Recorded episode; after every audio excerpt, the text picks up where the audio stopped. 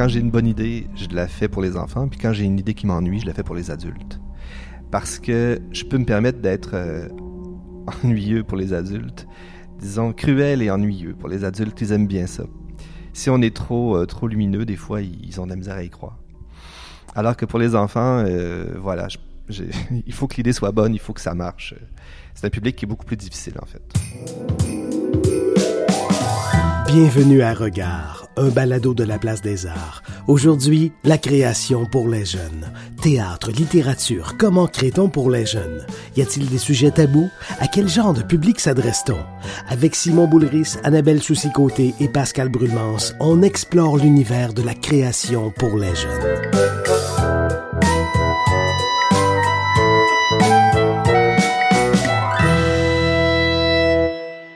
Salut, je m'appelle Simon Boulris. Je suis euh, auteur, disons auteur parce que c'est un mot valise pour moi. Alors, euh, romancier, dramaturge, poète, euh, scénariste. Et je me ronge beaucoup trop les ongles.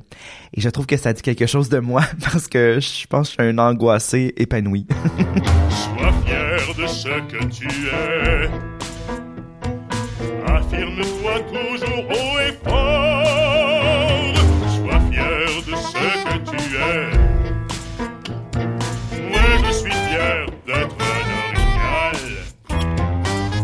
l'envie de créer euh, a toujours été là.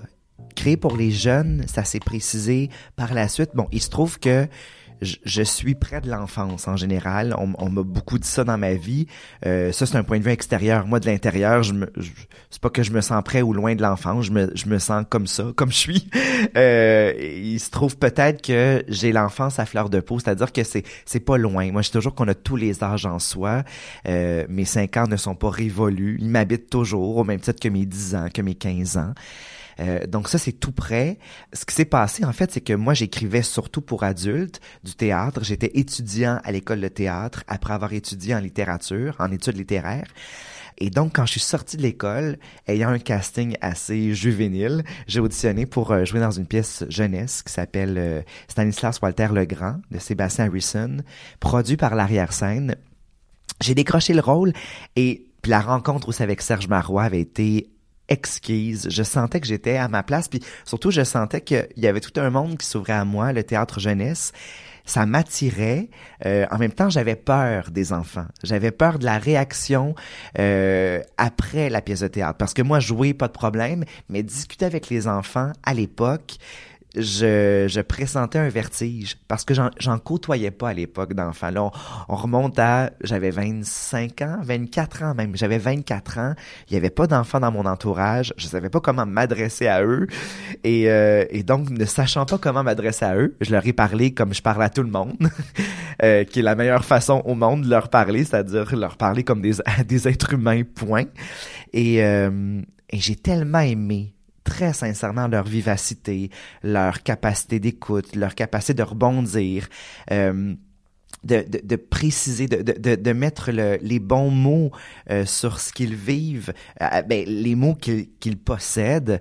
Euh, Il y a une modestie puis il y a une sincérité là-dedans qui m'a tellement touché que j'ai eu envie d'écrire pour eux à ce moment-là. Donc c'est d'abord en jouant pour ce public-là, pour lequel j'ai un coup de cœur. Et ensuite, j'ai commencé à écrire du théâtre pour enfants, puis j'ai vécu des moments, je me rappelle, une de ma première pièce jeunesse s'appelait Eric n'est pas beau. Et j'avais fait une lecture au jamais lu devant des classes euh, de, je pense c'était des cinquième années ou des... euh, ouais, je pense c'était des cinquième années. Et euh, quelqu'un m'avait posé une question que j'avais interprétée comme un piège. J'étais un peu démuni. Genre, mon Dieu, je, je cherchais une réponse euh, brillante à, à lui servir.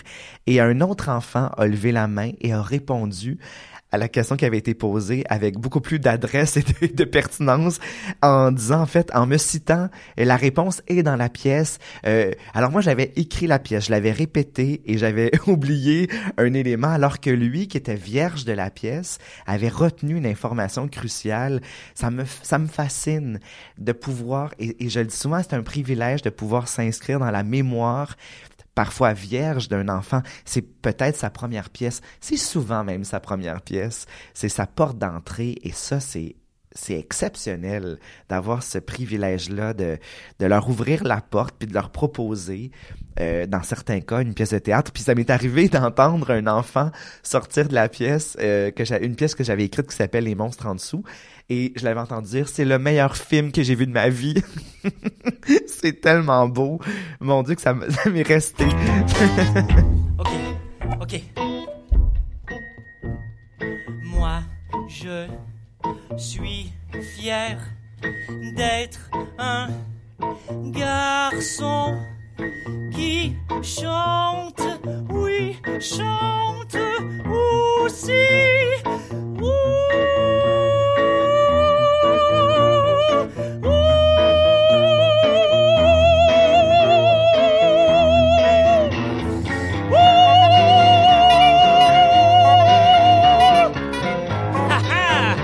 Mon œuvre qui a le plus fonctionné pour les petits, c'est euh, Edgar Payette.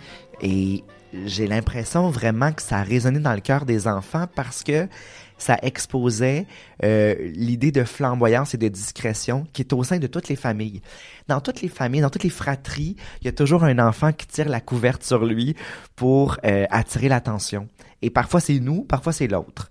Et donc, dans, je dirais, Henri Payette, qui est mon, le personnage principal, qui pourtant donne même le titre à son petit frère qui prend toute la place. J'ai l'impression que ça a plu à beaucoup, beaucoup d'enfants parce que beaucoup se sont reconnus dans cette, cet enfant-là qui qui est aimant et jaloux de son frère.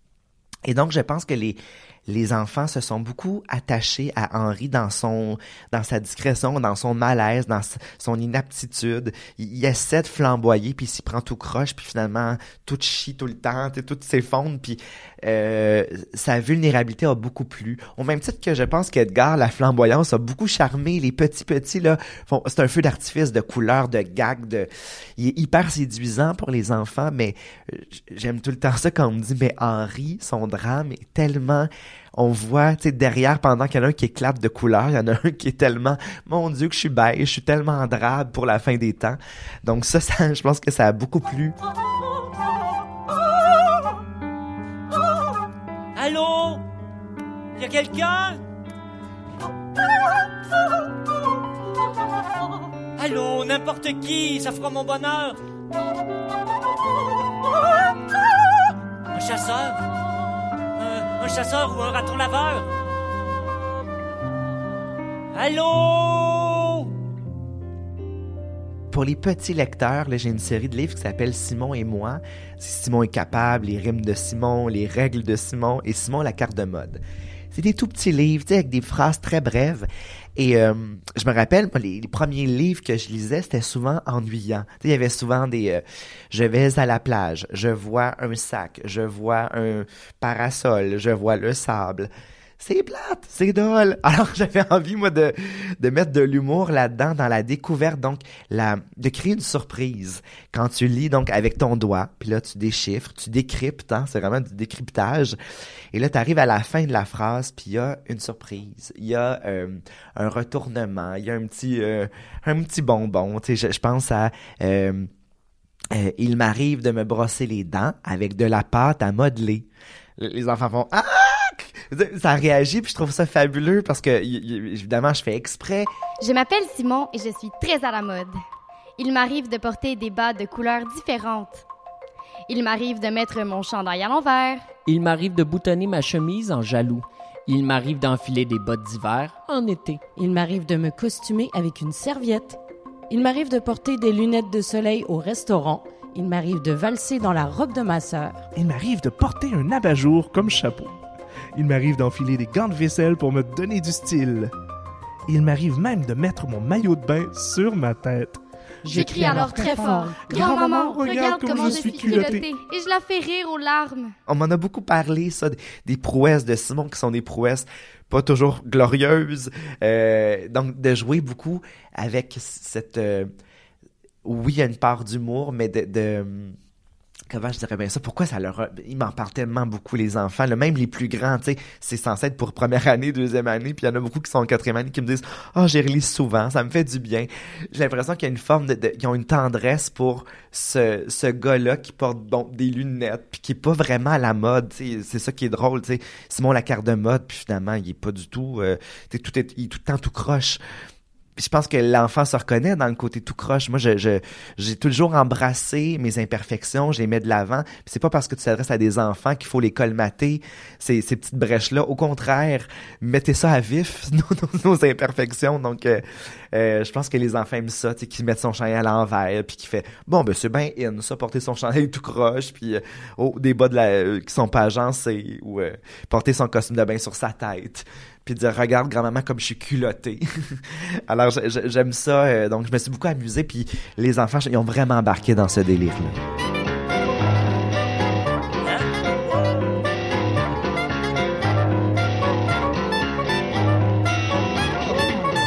Je m'appelle Annabelle Soucy-Côté. J'ai, euh, je suis la fondatrice et rédactrice en chef du blog, en fait, Les Petits Maudits, qui est un blog euh, spécialisé en littérature jeunesse.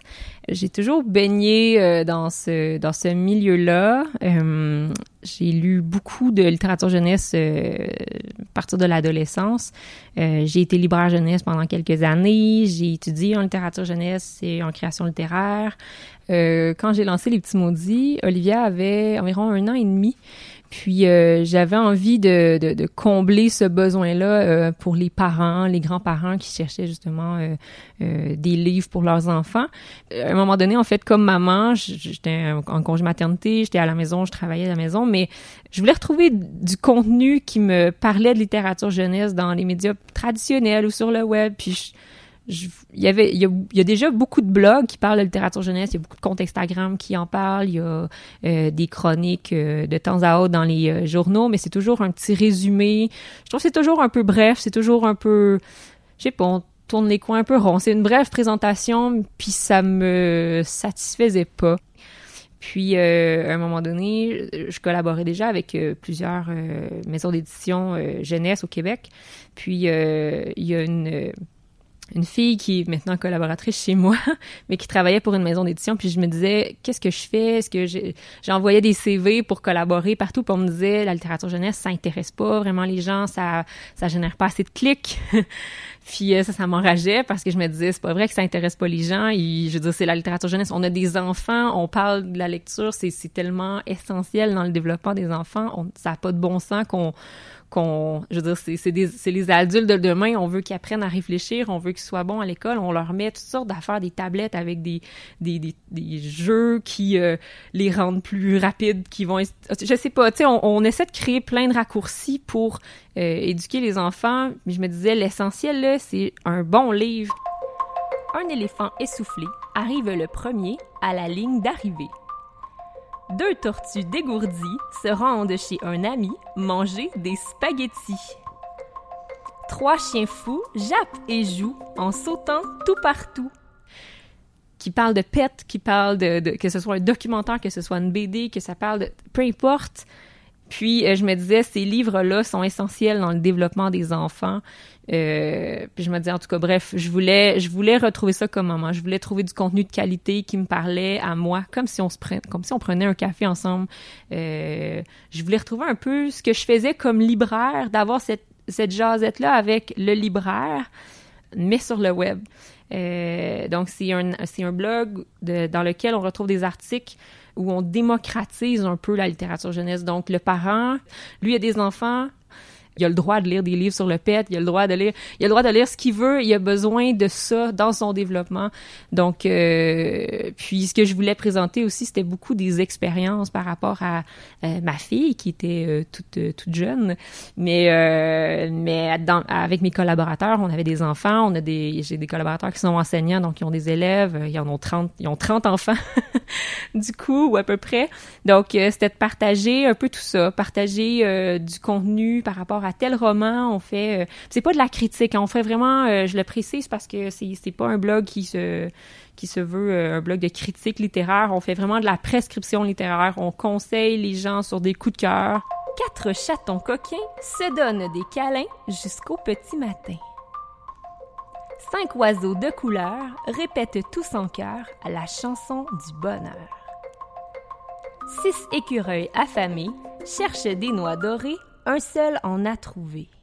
Ils sont très intelligents, ils sont très sensibles, ils sont capables de comprendre beaucoup de choses que des fois nous on ne voit pas euh, dans les livres ou qu'on on va essayer de vraiment euh, tout écrire, mais dans le dans le non dit des livres, dans l'illustration, ils voient des choses que nous on voit pas. Puis ça, je trouve ça magnifique. Moi, je me je me fie beaucoup à ma fille justement quand je lui lis des albums, quand je lui présente euh, des BD pour son âge, elle voit des choses que je ne vois pas.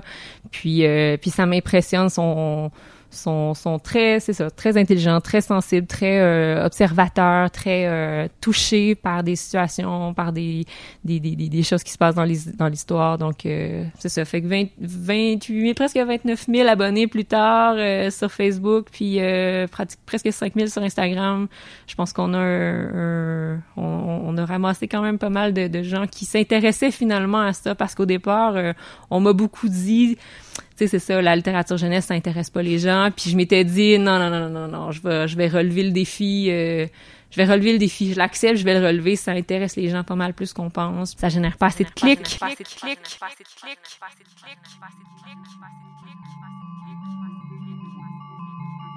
Pascal Brulmans, je suis, on va dire, auteur, dramaturge. J'aime bien le terme dramaturge.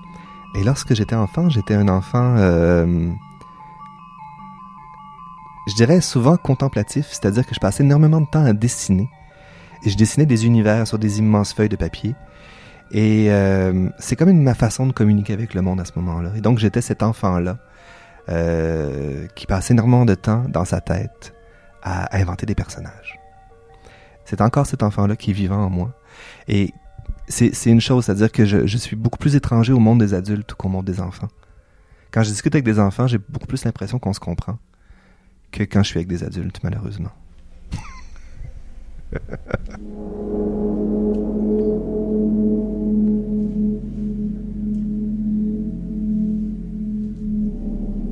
Qu'est-ce que tu fais là?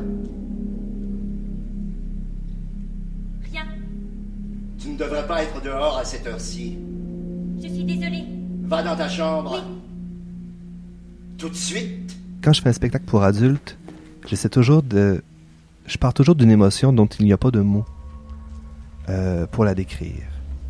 Et j'ai besoin d'une pièce de théâtre pour réussir à en parler avec un public en disant est-ce que vous avez ressenti ça? Et quand j'arrive à faire, à transmettre cette émotion-là, c'est là que j'ai l'impression d'avoir gagné mon pari de la création. Alors que pour enfants, quand, j'écris pour enfants, je pars d'un état d'enfance. Euh, dans Petite Sorcière, un des états qui m'a habité, c'était l'état d'enfance quand on se rend compte, quand on est enfant, qu'on se rend compte que les adultes qui doivent nous protéger ont échoué. Et qu'on se dit, bon, maintenant, faut plus compter sur eux, faut que ça soit moi qui le fasse. Et donc, c'est devenu cette question philosophique-là. Euh, aussi la question, euh, qu'est-ce qu'on fait face à l'oppression? Est-ce qu'on adhère ou est-ce qu'on la combat? Et ça, je trouve que c'est une question importante euh, à amener aux enfants. C'est la question centrale de Petite Sorcière. Euh, dans un spectacle qu'on a commencé, euh, dont je peux pas parler actuellement parce qu'on on est en tout début de processus, on parle de... euh, on s'est intéressé en fait à Greta Thunberg, qui est une, une jeune Suédoise de 13 ans qui, euh, qui fait la grève de l'école euh, pour dire ben, ça sert à quoi d'aller à l'école si vous êtes en train de détruire le monde? C'est une question, à, ma foi, tout à fait légitime. Alors on est, on est parti de cette question-là. Euh, Qu'est-ce qu'on fait si on est face à quelqu'un qui détruit Qu'est-ce qu'on fait nous? Est-ce qu'on est qu'on en profite pendant que ça passe ou, ou est-ce qu'on décide euh, de faire quelque chose? Et, si on décide de faire quelque chose, qu'est-ce qu'on peut faire? C'est des, des questions que les enfants se posent et donc on doit pouvoir en discuter.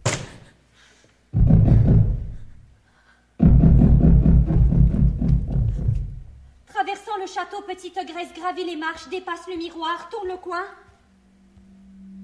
Tombe sur l'ogre. Dirait que tu as pleuré?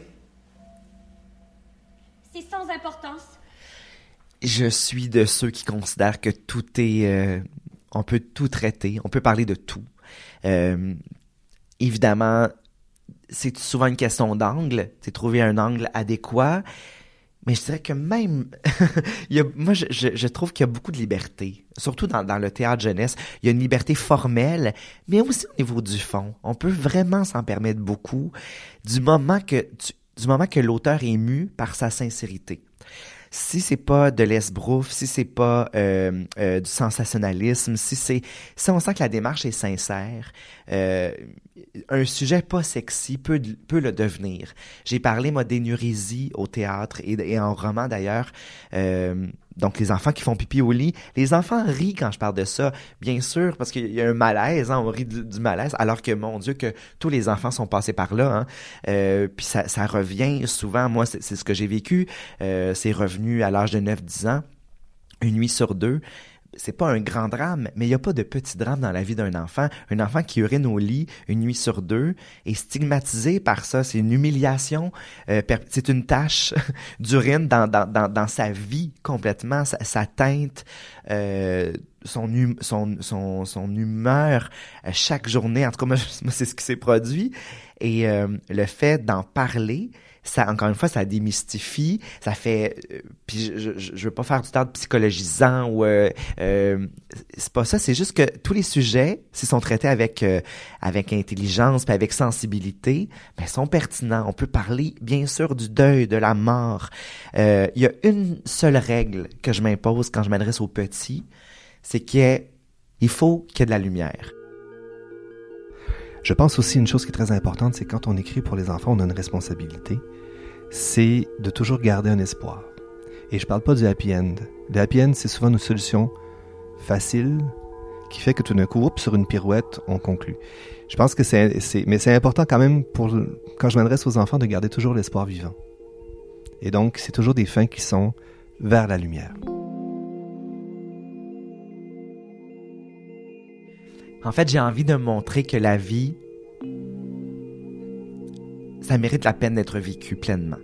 Euh, tout, à l'heure, la, petite fille qui est venue me dire, euh, il y a une fille cet après-midi qui vient me dire, euh, ce matin, j'ai raconté mon parcours, comme je le fais souvent, puis il y a une petite fille qui est venue me voir après, c'est tellement émouvant, elle est venue me voir dans le corridor, j'étais avec la professeure, puis elle me dit, est-ce que je peux parler juste à Monsieur Boulris?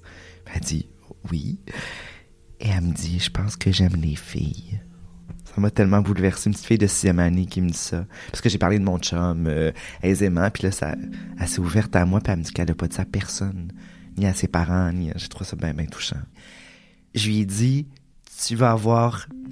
Ça, en rien, va affecter ta vie tu risques d'avoir une vie magnifique. Ma vie, je suis tellement heureux. Je, suis dans la sérénité, je suis dans, dans l'amour pratiquement toujours. Euh, ça sera pas toujours facile, bien sûr, mais mon Dieu que l'avenir te, te sourit.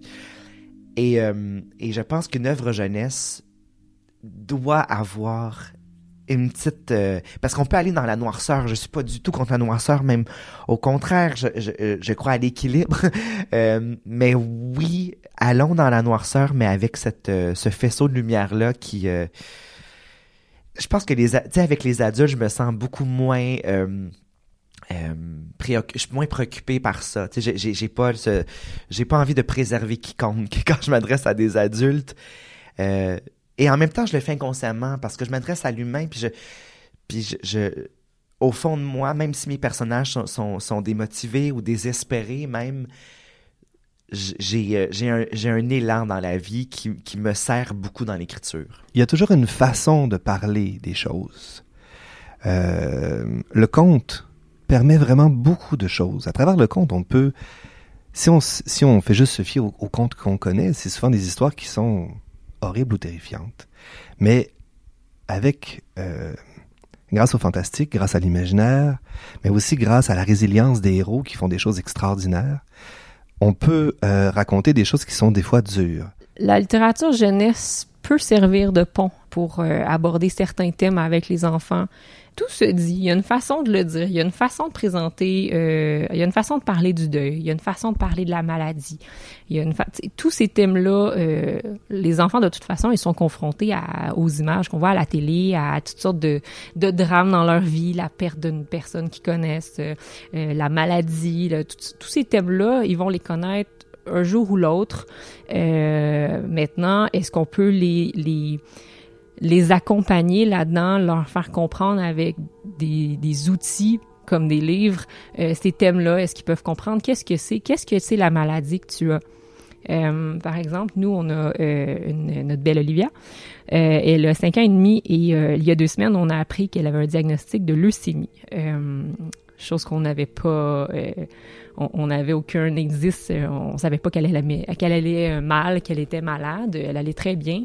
Et puis, ben, ça nous est quand même tombé sur la tête.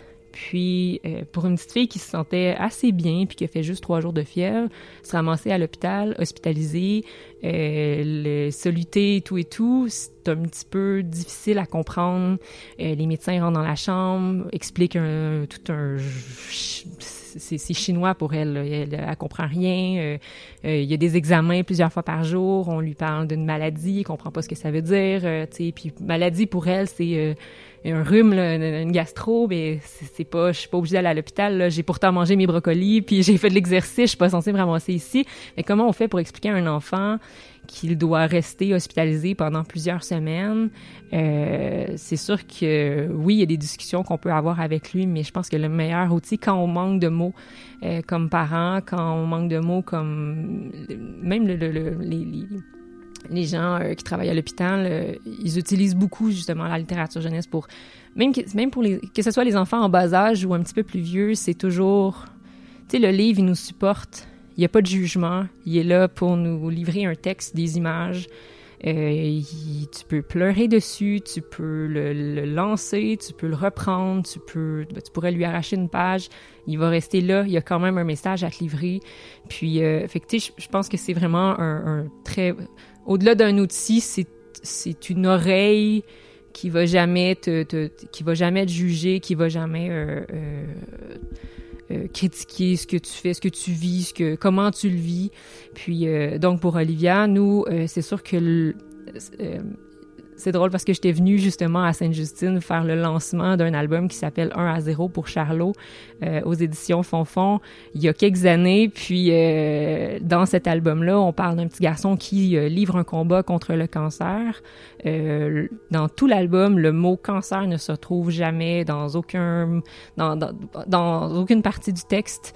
C'est juste qu'on comprend que le petit garçon, il livre un combat contre autre chose que la gastro ou un rhume. C'est vraiment plus grave que ça. Il doit subir des examens. Euh, il y a des médecins, ça fait partie de son armée. Les médecins, les gens, les, les, les infirmiers, ça fait partie de son armée. À, lui, c'est des gens qui sont là pour l'aider et non pour euh, lui faire mal. Donc, euh, donc c'est pas facile, mais t'as des gens avec toi. À un moment donné, ah, c'est vrai, tu vas devoir te raser la tête. Ben, c'est pas grave. Regarde, on rase le chien. Je me souviens plus comment il s'appelle, mais il y a un petit caniche qui se fait raser aussi. Tu on compare à... C'est super léger, puis ça... Sans banaliser le thème, l'enfant fait comme... C'est bien vrai. Tu sais, moi aussi, je vis ça, puis... Tu sais, ils ont une... Je sais pas si c'est une naïveté, la candeur des enfants qui fait en sorte qu'ils prennent ça d'un un, un- je sais pas, ils ont, ils ont une, je sais pas, une façon de le prendre qui est beaucoup plus euh, euh, douce que nous. Nous, on comprend ce que ça veut dire, une leucémie, un cancer, ça frappe beaucoup plus fort dans notre tête. Euh, pour eux, c'est comme, ben c'est correct, je vais, je vais y aller au jour, un jour à la fois. Tu sais, c'est beaucoup dans le moment présent. Nous, on anticipe les deux années de traitement qui s'en viennent. Pour eux, ils sont maintenant. En ce moment, est-ce que j'ai mal? Non.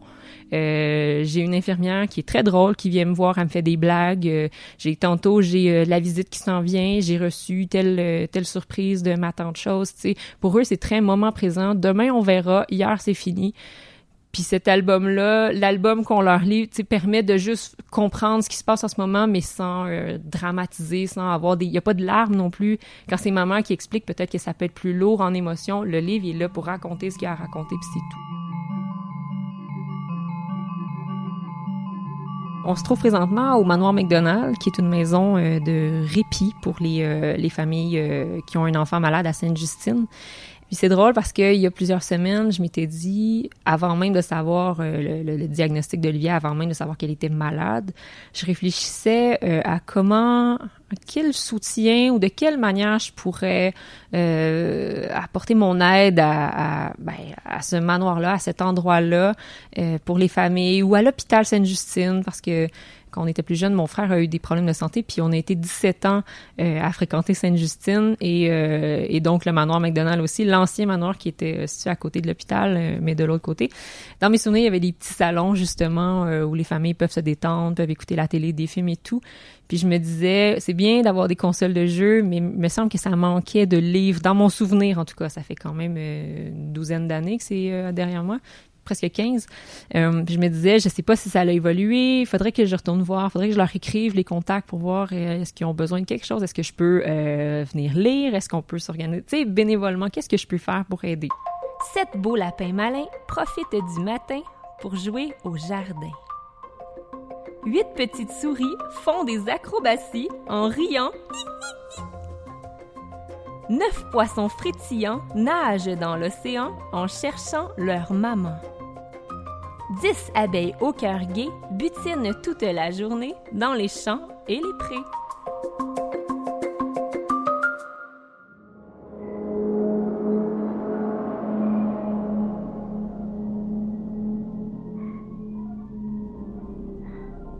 On passe la semaine à Québec euh, dans le cadre de Rideau, en fait, qui est un gros événement qui réunit des diffuseurs du Québec, mais aussi un peu de l'étranger. Euh, moi, c'est la première fois que je fais cet événement-là cette année et j'y suis pas en tant qu'auteur. En fait, j'y suis en tant que euh, pour aider en fait la compagnie qui a produit Petite Sorcière. Cette compagnie-là appartient à ma conjointe en fait, euh, qui est l'amour de ma vie, qui est aussi ma metteur en scène. Et donc, on a une relation très incestueuse en fait. Et puis donc, on est là cette semaine pour parler avec les diffuseurs à propos du spectacle. Donc, Pascal m'a présenté un texte, puis quand je l'ai lu automatiquement, je me suis dit, C'est drôle, ce spectacle-là, c'est sûr que ça s'adresse à du 9 ans et plus. Puis moi, je m'étais jamais adressée à des plus petits, donc à partir de 4, 5, 6 ans, je n'avais jamais fait ça. Je me suis dit, ah, ce serait un vrai défi parce que c'est quand même une histoire euh, particulière, c'est une histoire assez dure. Comment on se fait pour s'adresser à des petits avec des plus petits avec une histoire comme celle-là? C'est vraiment ça mon défi. Ben, Alors, Petite Sorcière, c'est l'histoire d'une petite fille, en fait, qui vit avec sa mère, qui est très très très malade. Et sa mère décide qu'elle va se guérir toute seule, en fait, en, en, en faisant une recette de sorcière. Elle va donc s'enfoncer dans la forêt pour essayer de trouver une fleur magique. Et en fait, euh, elle va tomber sur un ogre qui va lui dire que les fleurs magiques n'existent pas. Obéissant à ses ordres, la forêt se retire, révélant une allée menant à un château. Voilà. Nous sommes arrivés. Palais. Je voulais quelque chose de plus contemporain, mais les ouvriers coûtaient une fortune. Alors je les ai mangés. C'est en haut de l'escalier, ta chambre. Si tu as faim, je t'ai laissé un pâté sur la commode. Merci. J'ai aussi mis l'horloge. Toi et moi, c'est mieux qu'on ne se croise pas. Et donc, elle, se voyant mourir, est obligée de donner sa fille à l'ogre pour assurer sa survie. Mais ils font un pacte et donc la, la jeune fille, l'enfant est protégé de l'ogre. Mais l'ogre se trouve en fait à, à devoir héberger un enfant chez lui qui a envie de dévorer mais qui peut pas dévorer. Et donc elle doit, euh, l'enfant doit réussir à survivre en fait sans devenir elle-même un monstre, sans devenir un ogre. Et j'avoue que c'est assez, euh, c'est assez prenant comme situation. En fait, il se passe plein de trucs autour de cette histoire-là. Et puis, euh, Au bout d'un moment, le gras affamé l'appelle. Est-ce que le garçon est libre? Pas encore. Qu'est-ce que tu attends? Elle ouvre le four. Le pâté n'est pas cuit. Encore quelques minutes. Le jour va se lever. Ce ne sera plus très long. Le temps passe. L'ogre s'impatiente. La petite retire le plat du four, se précipite vers le garde-manger, ouvre le cadenas avec la clé.